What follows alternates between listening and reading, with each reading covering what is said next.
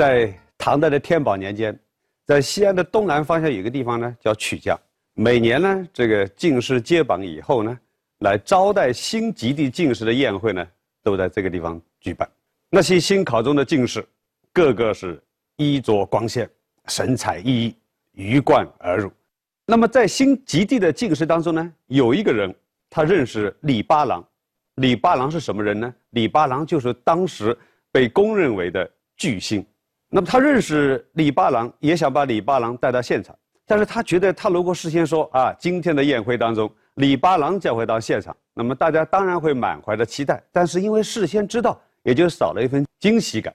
所以，这个进士对李八郎说啊：“兄弟啊，今天你给我去，我很感谢啊。但是，呃，我想先不要暴露你的身份。呃，等会你唱歌的时候，用你的声音来镇住大家，从你的声音，大家来判断这就是大名鼎鼎的李八郎。这个效果是不是更好呢？”这个李八郎听他这一说，也觉得挺好，因为自己虽然参加了很多的演出，但以这种方式出场还从来没有过，啊，所以他就答应了。那么到了宴会的这一天呢，李八郎根据这个进士的安排，故意戴了一顶旧帽子，穿了一件破衣服。这个进士呢，就带着李八郎进了会场。他对周边的人说：“啊，各位各位啊，这个是我的表弟，他呢要来蹭一下热闹，呃，我就让他旁边坐坐，大家不要见怪。”旁边的人抬头一看，李八郎是这样一副装束，呃，觉得好像跟这个环境很不协调，所以很多人都不大正眼看他，有的人甚至很生气。这样一个场合来这样一个人，他跟场景不合啊。等酒过数巡，音乐响起，下面就是演唱的环节了。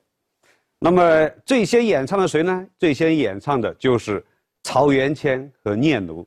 那么曹元谦跟念奴两个人到底是个什么样的一个巨星呢？现在我们对他们的具体生平并不是很了解，呃，但是我们知道这两个人都是在唐代的天宝年间知名度非常高的这么一个流行歌坛的巨星。那么曹元谦、念奴一唱，呃，大家觉得佩服的不得了，因为曹元谦、念奴的这个歌唱的技术非常高。那么正在大家非常赞赏的时候，这个进士呢？就走上前台，呃，说各位各位啊，呃，今天我的表弟也来了，呃，想给诸位助助兴，我们请他来唱一首怎么样？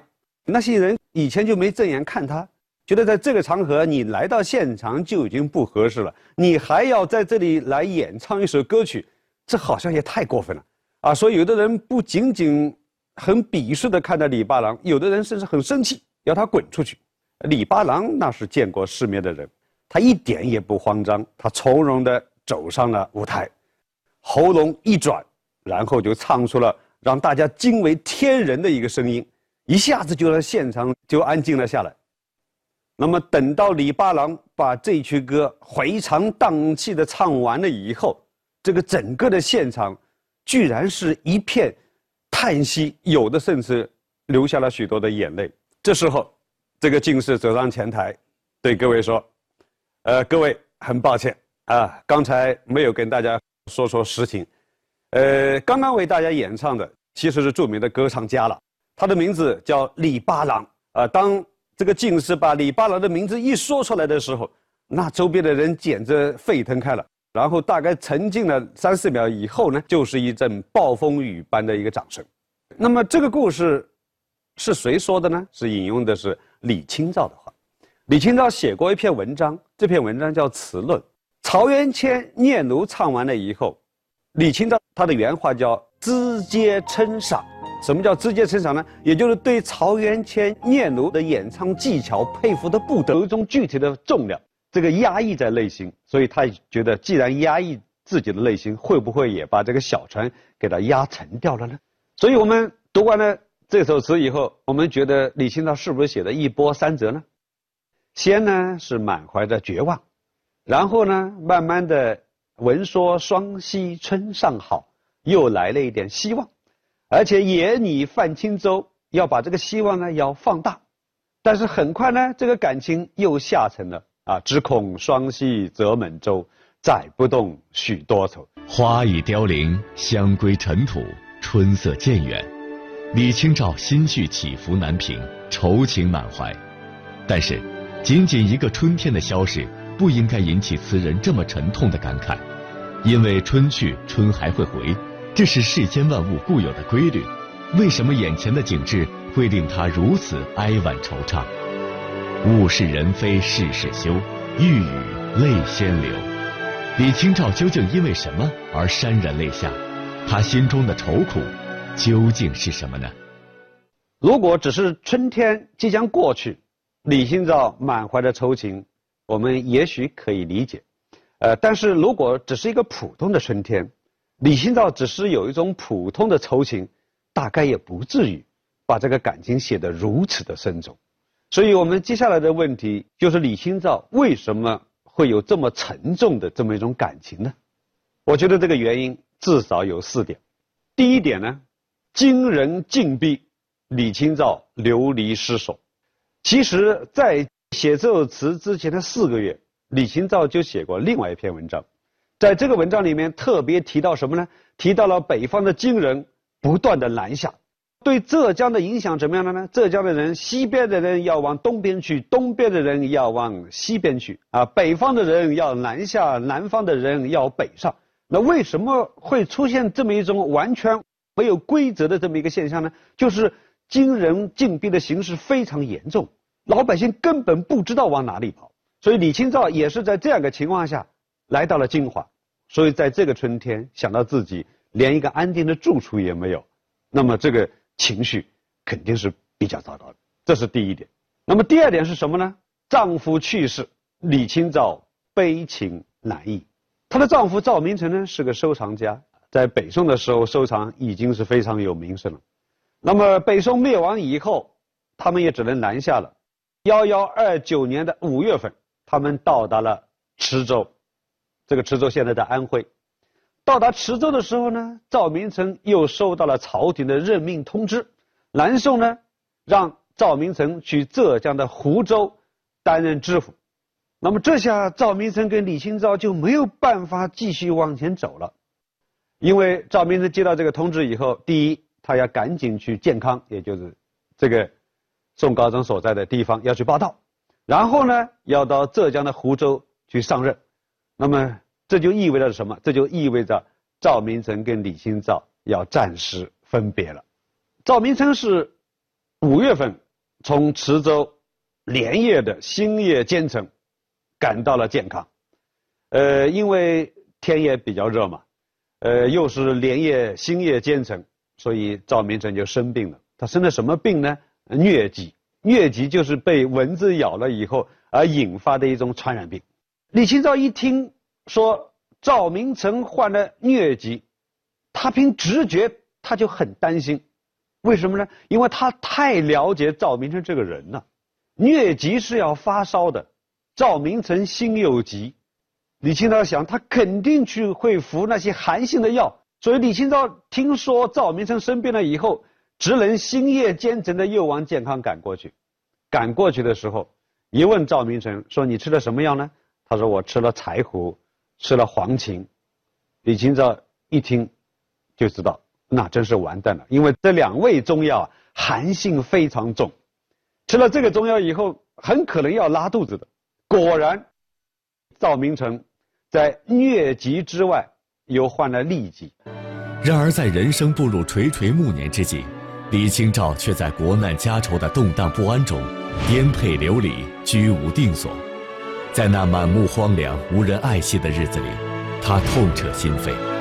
李清照多么渴望记忆中的春天还能如约而至，用花的芬芳、草的幽香、树的清脆、水的温柔，来冲淡他那弥漫心底的浓郁愁情。我们说每个人都喜欢春天，那么李清照晚年她对春天的感觉是怎么样的呢？我想我们还是先看一首词，这首词叫《武陵春》：风住沉香花已尽，日晚倦梳头。物是人非事事休，欲语泪先流。闻说双溪春尚好，野拟泛轻舟。只恐双溪舴满舟，载不动，许多愁。这首词作于宋高宗的绍兴五年，也就是公元的一一三五年，这一年李清照多大呢？五十一岁。五十一岁的李清照，这时候正流落在浙江的金华一带。这首词写的什么呢？写的什么景象呢？我们从第一句就已经知道，它是写的暮春的景象。风住沉香花已尽，我们从“花已尽”这三个字就知道，这第一句就已经把春天给它写完掉了。风住沉香呢，风停了。风为什么停了呢？因为原来风吹花落。啊，现在花没有了，这个风吹的恐怕动力也没有了。花落在地上以后呢，跟泥土结合在一起，所以香味呢也入城啊。所以我说第一句“风住沉香花已尽”，那已经把这个整个的春天都给它写没了。日晚倦梳头，那看到这个花啊一片片的落下，可能也引发了李清照内心的一个愁情。到了傍晚的时候，把自己的头发梳理一下的这个心情也没有。我们想啊，一个女子情绪好的时候，那肯定是要把自己打扮得漂漂亮亮。呃，即使情绪不好，无心去化妆打扮，那至少头发是要梳一梳的。我们读李清照这样的词，我们觉得很奇怪啊。那么一个在我们看来冰清玉洁的李清照，她到傍晚的时候连头发都不想梳，这到底出现了什么情况呢？那么究竟是什么原因让李清照的情绪这样的崩溃呢？后面两句其实回答了原因，说物是人非事事休，欲语泪先流。物是人非，眼前的景物，眼前的东西，那都跟以前是一样，但是人已经不一样。所以在这一个春天，这一个暮春，李清照的情绪是特别的强烈。所以物是人非，那哪些物是人非呢？这个物是人非的地方太多了。物是嘛？比如说，眼前的风景跟以前是一样。当年她跟丈夫赵明诚收藏的这些收藏品，有部分也还在眼前。但是人非，人已经不是以前的人了。比如说李先生说自己也不是以前的自己呀，至少是精神状态跟情绪跟以前不一样。